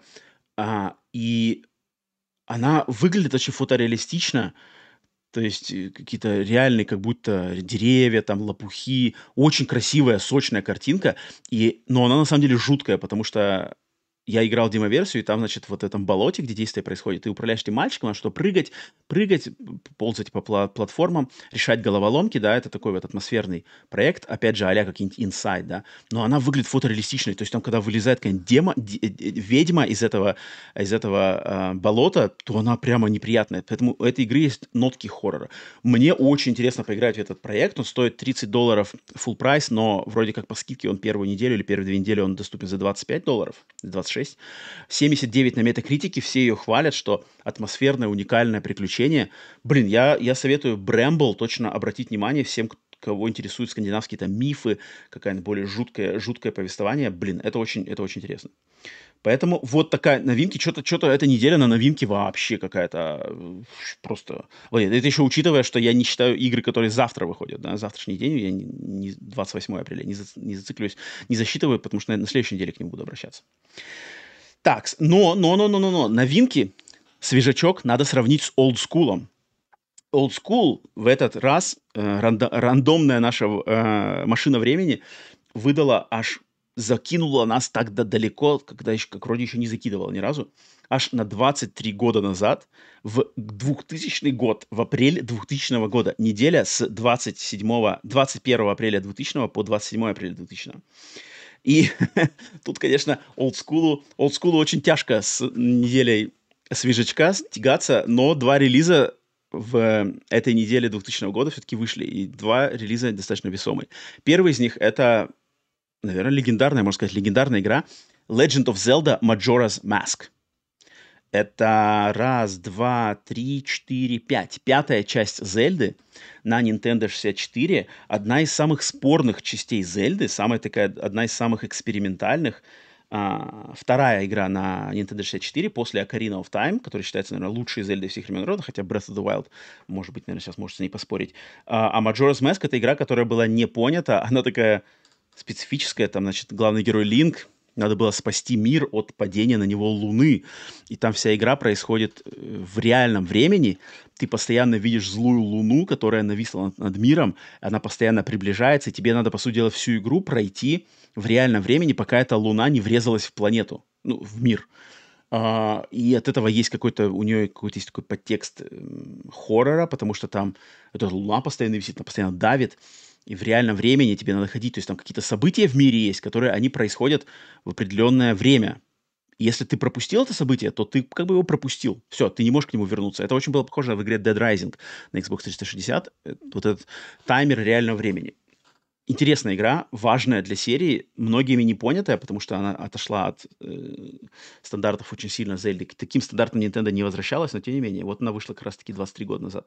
И вторая игра, которая вышла также в эту же неделю в 2000 году, это игра под названием Metal Gear Ghost Babel.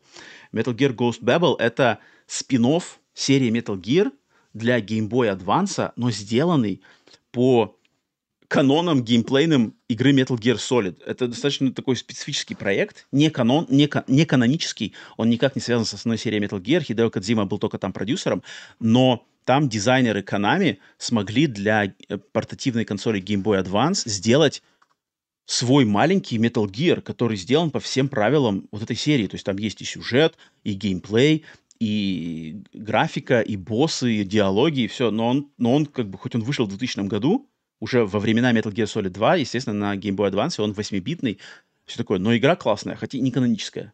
Но проект очень интересный. Как бы сам факт его существования, что им удалось совершить uh, Ghost Babel, такой, ну, специфическое, такое, такого как бы сейчас не существует. Поэтому вот так вот. А, тут, конечно, свежачку с олдскулом не знаю, если кто в чате есть кому что сказать. Но тут, я думаю, даже особо смысла, смысла сражать, э, дубасить между олдскулом и, и свежачком особо нету. Вижу в чате кто-то Кинзак. Кинзак высказался по этому поводу. Наверное, такой себе олдскул. Олдскул ну да, ну блин, в 2000 году там, знаешь, там на неделе, на неделе вот там 2-3 игры выходило. Сейчас это э, свежачок просто завалил и качеством, и количеством, я уверен.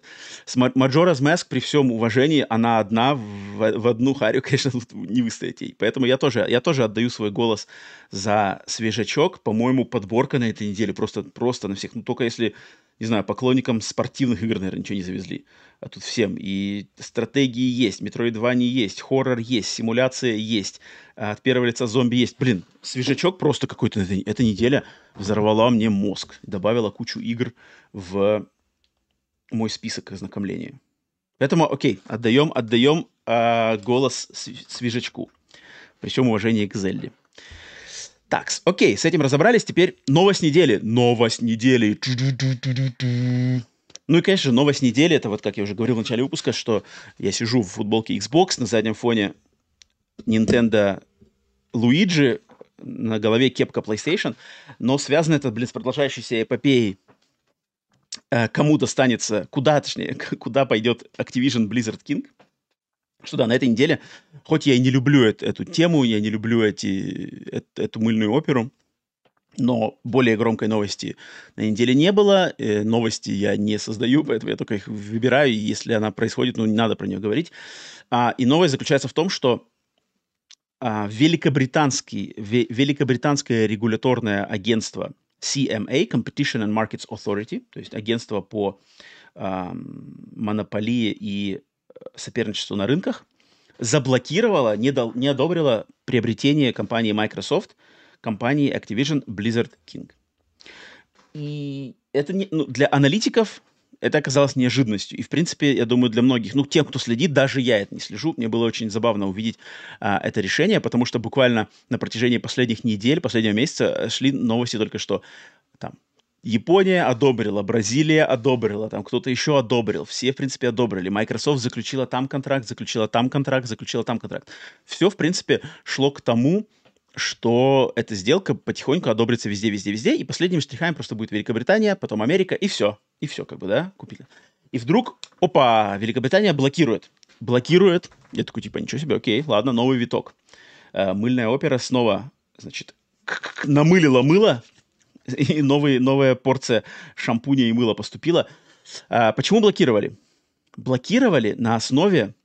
Вообще никто, я думаю, не предполагал, да, кроме там буквально нескольких людей, а, не предполагал, что это будет как-то влиять, а блокировали на основе технологий cloud гейминга, облачного гейминга. То есть постан- э, это регуляторный орган Великобритании постановил, что если Microsoft приобретет uh, Activision Blizzard King, то, uh, учитывая, учитывая состояние инфраструктуры и способностей Microsoft в сфере облачного гейминга, учитывая их наработки, учитывая их сервисы, учитывая их технологии и их, а, значит, э, внедренность в этот рынок, и если Microsoft получает в свое эксклюзивное владение такие франшизы, принадлежащие Blizzard Activision King, как Call of Duty, Overwatch и World of Warcraft в частности, э, соответственно, у Microsoft появляется возможность сделать эти франшизы эксклюзивами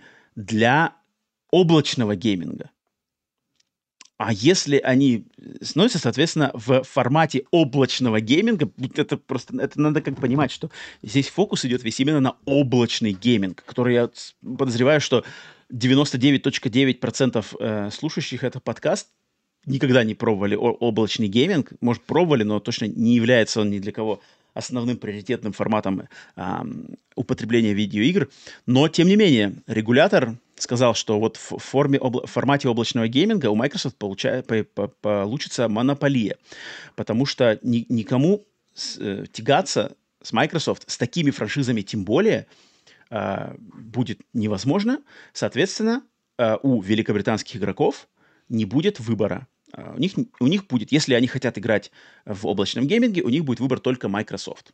Так на рынке быть не может быть, монополии uh, быть не может, соответственно, блокируем. Если же эта сделка не проходит, да, то компания Activision будет вынуждена про, предлагать эти игры, да, Call of Duty, Overwatch, World of Warcraft, на других, на всех, точнее, на всех а, облачных сервисов, какие бы то они там ни были, э, будь то это PlayStation, будь то это там какой-нибудь Amazon Luna, будь то это где там еще, не знаю, какие еще существуют сейчас облачные сервисы. А, естественно, Microsoft не согласны Microsoft э, планирует делать апелляцию в суд. А, высказались, значит, высказался э, президент Microsoft, не, не Фил Спенсер, а именно президент Microsoft, а, там еще вице-вице вице-руководитель Брэд Смит высказался, что значит, будут они продолжать апеллировать и доказывать. Бобби Котик, пресловутый Бобби Котик, глава Activision, тоже высказался, что мы разочарованы, но это ничего не влияет, мы будем доказывать дальше, и все еще впереди, все еще докажем. И на самом деле, естественно, мыслей по этому поводу много, но, но, опять же, если вам интересно мое мнение, и как в моей голове это складывается, я, я, естественно, поделюсь с вами своим мыслительным процессом, своими умозаключениями по этому поводу. Смотрите, эм, факт того, что регуляторная э, эта контора, значит, а, не одобрила это, это, это не ставит крест на этой, это, это точно не ставит крест на этой сделки.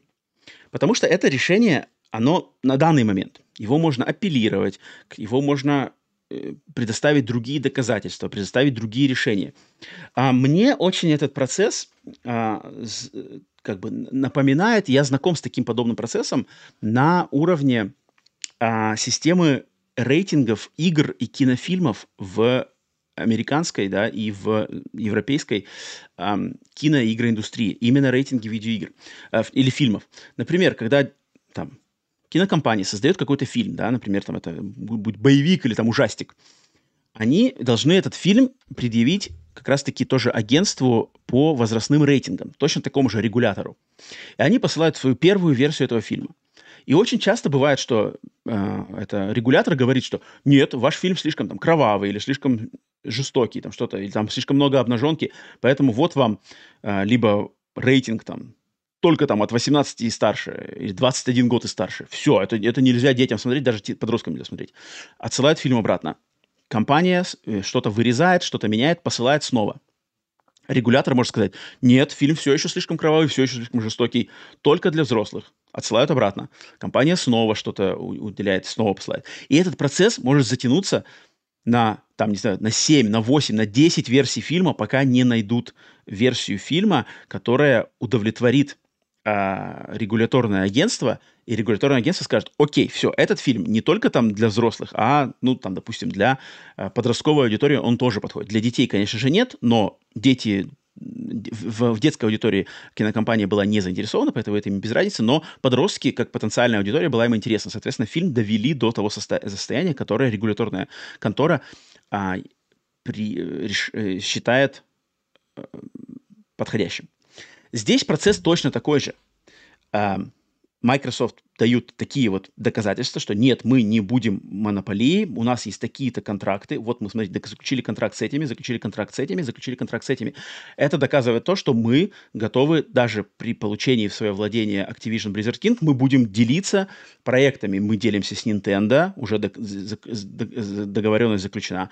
Мы делимся с клаудом, вот заключили договоренность там с той японской компанией, с той там японской, с другой компанией, что в клауд эти игры будут поступать. А, с PlayStation мы предложили уже, мы еще не заключили, но предложение есть. PlayStation встала в позу, с нами не соглашается, но предложение это есть, мы готовы с ним а, соответствовать. Вот наше такое. А, регулятор говорит, нет, не, нет, недостаточно.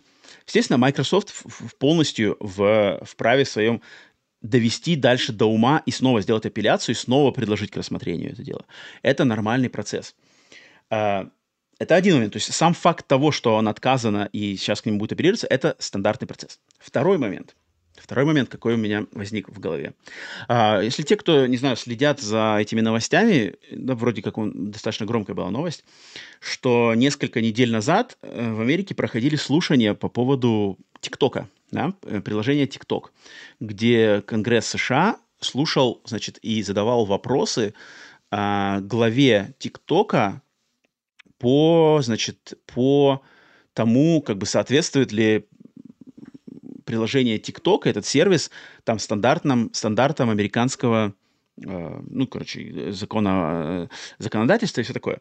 Э, и глава ТикТока отвечал на вопросы прямо в реальном времени, транслируясь у нас по телевидению, отвечал на вопросы э, конгрессменов и всех участников Конгресса.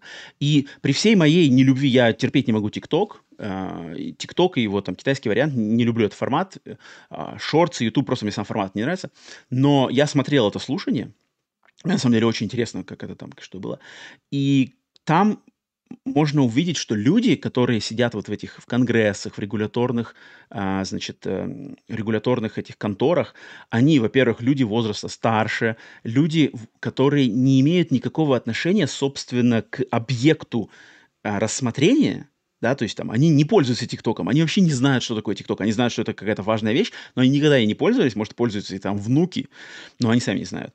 А, но они имеют отношение к принятию решения, и, соответственно, там некоторые вопросы, которые задавались непосредственно на слушании про ТикТок, они просто, они настолько, они настолько несуразные. То есть это такое ощущение, что это человек, который вообще не понимает, как работает там сеть, как работают приложения, как работает Wi-Fi. Но он, он, он э, сидит на позиции силы, он может решать, у него важное, то есть это как бы такой вот этот человек, который стоит между чем-то, между кем-то и чем-то. И он, естественно, пользуется своей позицией. Это свойственно человеческому характеру, да. Я пользуюсь своей важностью, я, я решаю. От меня зависит там ваше дальнейшее благосостояние, товарищ. Поэтому ублажите меня. Это свойственно всем, всем культурам, всем уголкам земного света.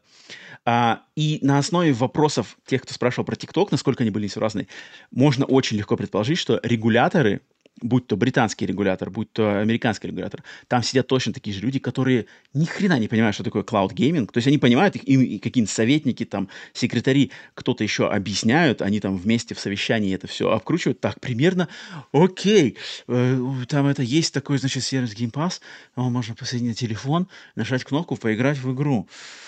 Так, а тут был вроде Google, а Google ушел, стадия провалилась, а у Microsoft все хорошо. Э, не-не-не, блокируем. Не-не-не, только Microsoft. И все. И, то есть на таком совершенно кустарном уровне. Это легко предположить, потому что это происходит. И они могут, да, у них, у них нету понимания, у них э, вот вопрос, черная дыра, черное пятно, все. Им легче, чем сидеть, э, вдумываться, там, анализировать, что там, штудировать. Они легче, а, ставим крест пусть дальше идут, нам придумывают еще более какое-нибудь удобоваримое решение, мы снова рассмотрим. Нам надо работать, да, нам, мы деньги получаем, за, оплачивается наше время рабочее. Без разницы, Microsoft можете приходить там 7, 8, 20, 30, 40 раз, мы рассмотрим все это, потом, когда мы поймем, мы все это одобрим.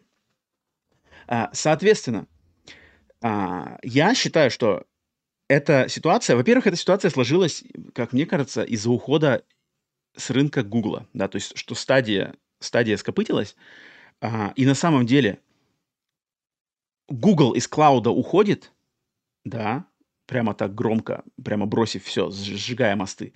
И остается Microsoft, и там PlayStation, э, Amazon Luna, какие-то отдельные другие сервисы, которые я, я как человек, который пользовался PlayStation стримингом, Microsoft стримингом и ну, больше а, э, Nintendo Switch стримингом, а, это факт, что стриминговый сервис через облако Microsoft работает лучше, чем все конкуренты. Лучше, в разы лучше. Быстрее соединение, меньше лаг, лучше картинка, причем вне зависимости от того, где ты находишься. Вот я нахожусь в Америке, либо я ездил в Азию, я пользовался этим, серверы у них это есть, все это работает отлично. Это факт. Их клауд-технологии на, на голову выше всех конкурентов. Единственную конкуренцию с этим мог составить Google, который ушел. Поэтому, поэтому э, предположение то, что Microsoft теперь э, самый большой царь на рынке клауд-технологий, это факт. Из этого, из этого, с этого, с этого ракурса, типа, оп, окей, вот так вот. Но это не ставит крест ни на чем. Я считаю, что эта сделка Microsoft, э, приобрет, приобретение, желание приобрести э, Microsoft Activision Blizzard King, она это просто дело времени. Она будет одобрена. Она будет одобрена, процесс будет болезненный, таков, таких вот витков этой истории будет еще ну, достаточно недостаточно, но несколько, а, учитывая, что это сейчас Великобритания, потом начнется еще такая же вещь с американской а, федеральной торговой коми- комите- федеральным торговым комитетом. А, но оно придет, то есть они, они, ну, найдут они общий язык такие комитеты с первого раза, они, ну, они, ну, это очень, маловероятно, что они так прямо вот типа, а, да, конечно, покупайте. Не-не-не, им надо встать, им надо заставить, типа, вы должны поработать, вы должны, вы хотите этого, давайте-ка поработайте, немножко нас там ублажите, там покажите. Но я ставлю ставку, что оно придет. Мне, мне лично, лично мне без разницы. Купят Microsoft э, эти конторы или не купят, мне совершенно без разницы. Я не являюсь пред как вот моя футболка, моя кепка и то, что у меня на заднем фоне, а, доказывает, я не являюсь приверженцем какой-то консоли, я не фанбой, я не, не Sony Boy, не Билли Бой никакой. А, я за хорошие игры, мне без разницы, где их играть. А, это раз. А второй момент, что просто все бренды э, компании Activision Blizzard King, там Call of Duty, Warcraft, Diablo, Overwatch, та-та-та, они для меня не являются какими-то ну, они для меня не, не, не топовые, то есть это, это, это не моя игра, да, окей, Call of Duty я играю, но если бы я не смог играть больше никогда в Call of Duty, ну, на самом деле, это очень сложно представить, что такое вообще возможно, да, для взрослого человека, что типа я не могу играть, все. Э, но сам факт того, что я не переживаю за судьбу франшиз, принадлежащих Activision Blizzard King, я просто, это не мои франшизы. Поэтому лично мне глубоко до балды до решения регуляторов и того, совершится эта сделка или не совершится, не, не особо мне интересно. Мне интересно понаблюдать, как бы, что из этого получится, но сам я лично не переживаю. А, но считаю, мое мнение, и можете, там, не знаю, можете ловить меня на слове, там, а, запомнить, да, что сделка свершится. Сделка – это просто вопрос времени. В конце концов, она свершится. А, если буду ошибаться, ну, посмотрим, поживем, увидим.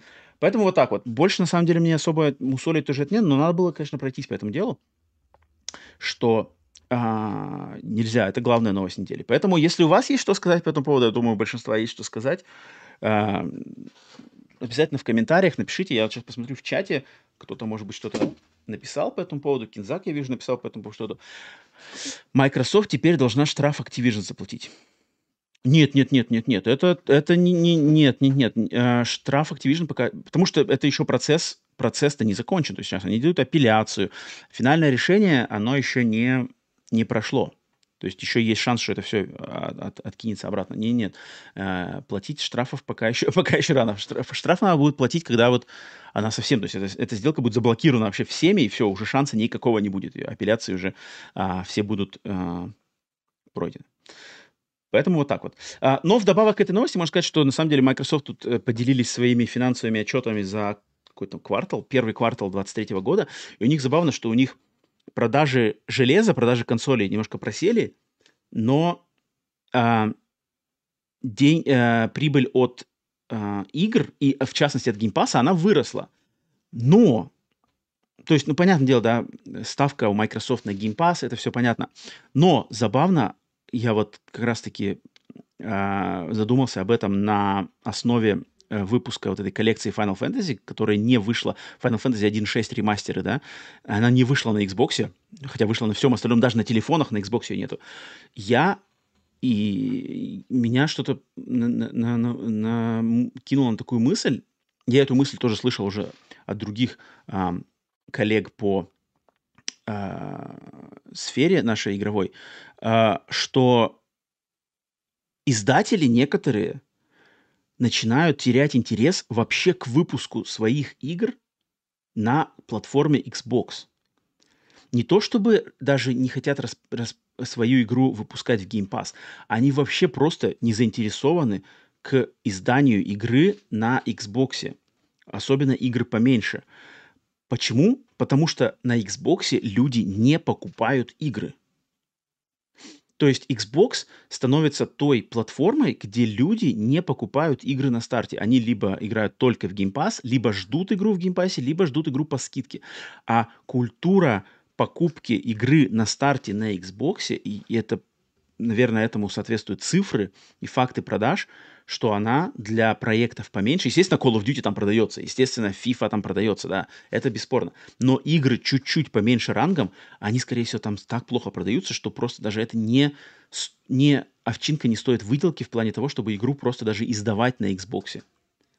А это такой, такой как бы немножечко хитрый, но момент, что Но я просто был в шоке, что ремастеры Final Fantasy 1.6 это очень ожидаемый релиз, его нету на Xbox.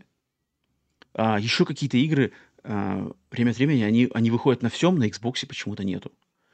А, эти а, дисковые версии игр выходят на всем, а дисковой версии для Xbox нету. В цифре есть, дисковой версии нету.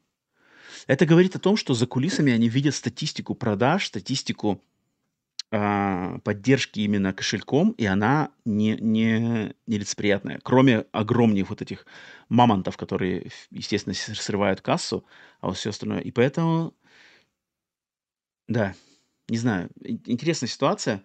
Следить за ней, с одной стороны, интересно, с одной стороны, все это, конечно, затянуто.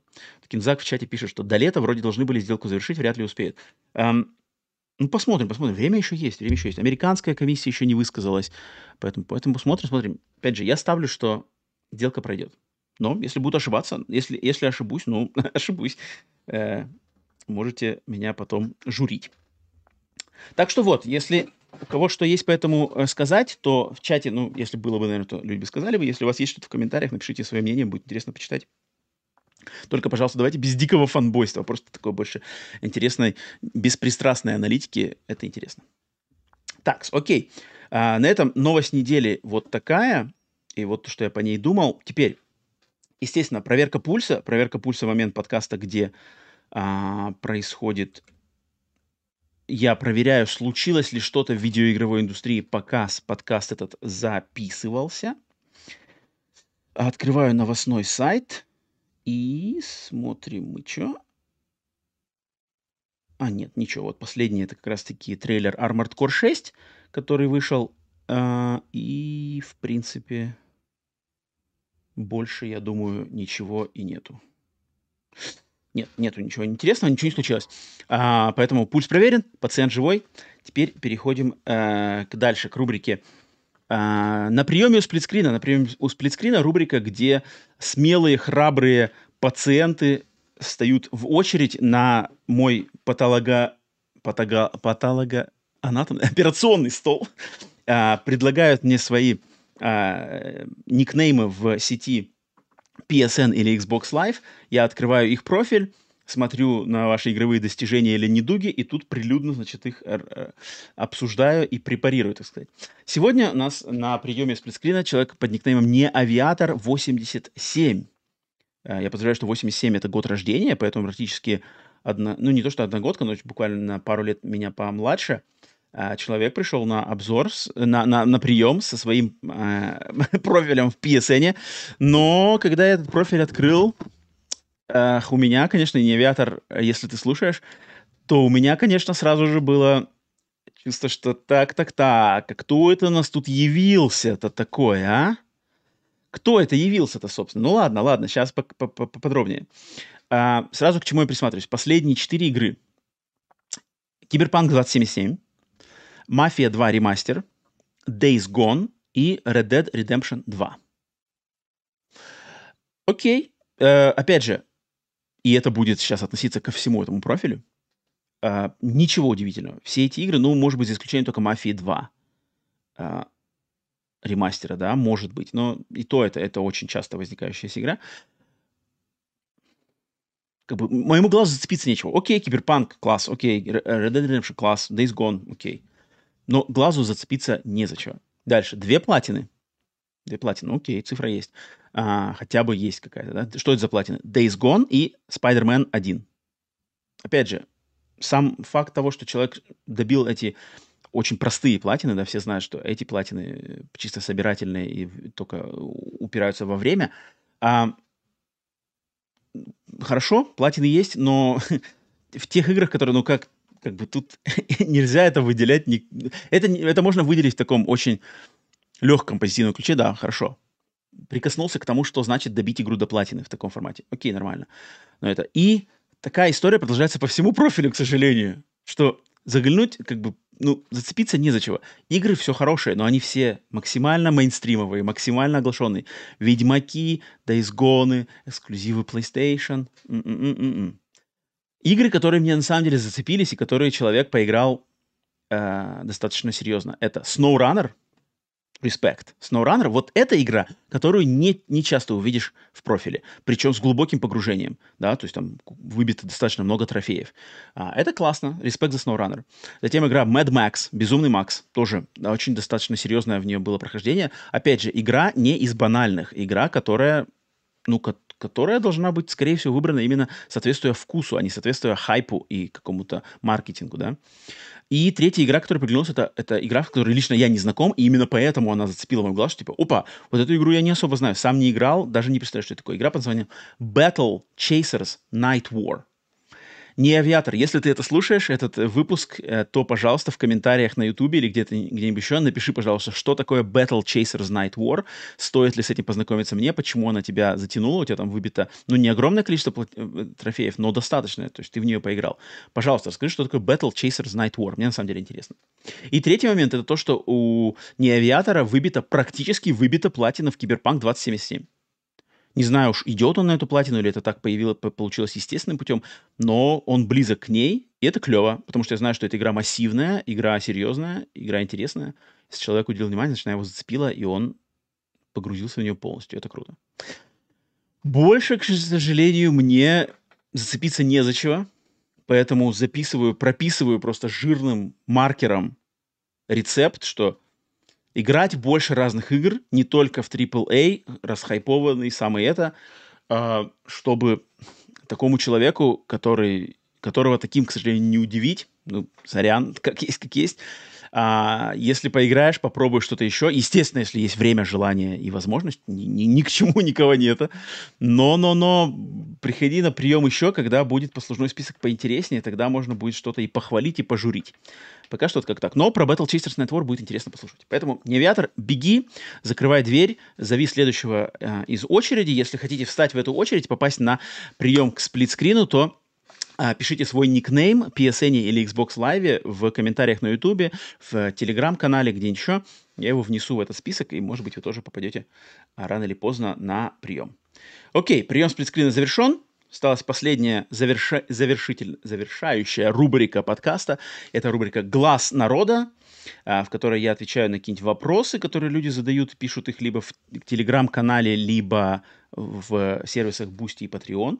Либо, если будет кто-то, кто захочет «Глаз народа» попасть в прямом эфире и выйти в Дискорд и попасть на голосом пообщаться, то я буду рад.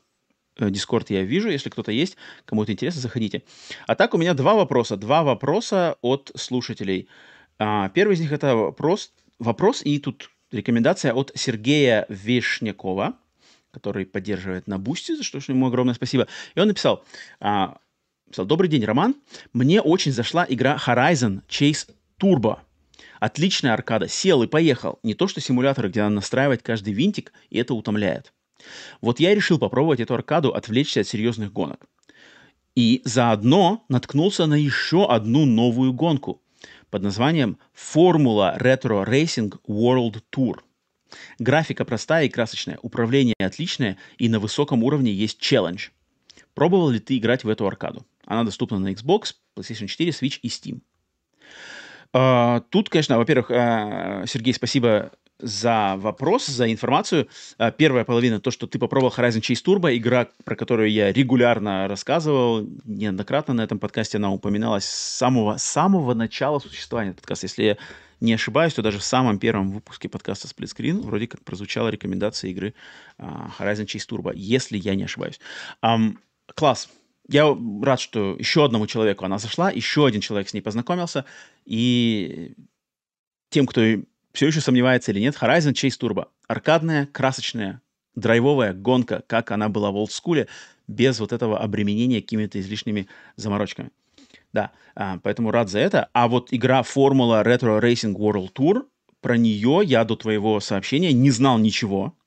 Впервые узнал благодаря тебе. Естественно, зашел посмотреть трейлер, зашел в магазин, зашел в Metacritic – и по ходу дела это игра, с которой я обязательно должен познакомиться, потому что все, что я от тебя услышал, все, что я увидел в трейлерах, все, что я увидел на метакритике, все песня для моих э, ушей, все меня радует. Ретро-гонка, формула это, краси- простая графика, челлендж, э, свежая новинка, э, драйв, все ее хвалят, обязательно попробую. Не, не говорю, что прямо сейчас купил, начну играть после записи подкаста, нет, нет, нет, но я ее внес в список к покупкам, И когда у меня будет э, желание окунуться в, в, приятные гоночки, вот эту игру э, попробую обязательно. Поэтому, Сергей, спасибо за рекомендацию игры из ниоткуда. Вот это, это самое классное, когда люди рекомендуют игры, о которых я не знаю. Ну, то есть я не знаю, я, может быть, ее видел в магазине, но это мне ни о чем не говорит. А вот кто-то попробовал и дает как бы ей рекомендацию. Это самый класс. Потому что, извиняюсь, но как бы мейнстримовыми AAA никого не удивишь, и про них слышать в 10, 20, 28 раз неинтересно, скучно, и поэтому мне всегда интереснее, когда идет искрометные вещи. Поэтому если, может, других слушателей, если есть у вас какие-то рекомендации, на самом деле, только интересные, которые пробовали, а, пожалуйста, пишите, пишите. Это всегда, это всегда классно.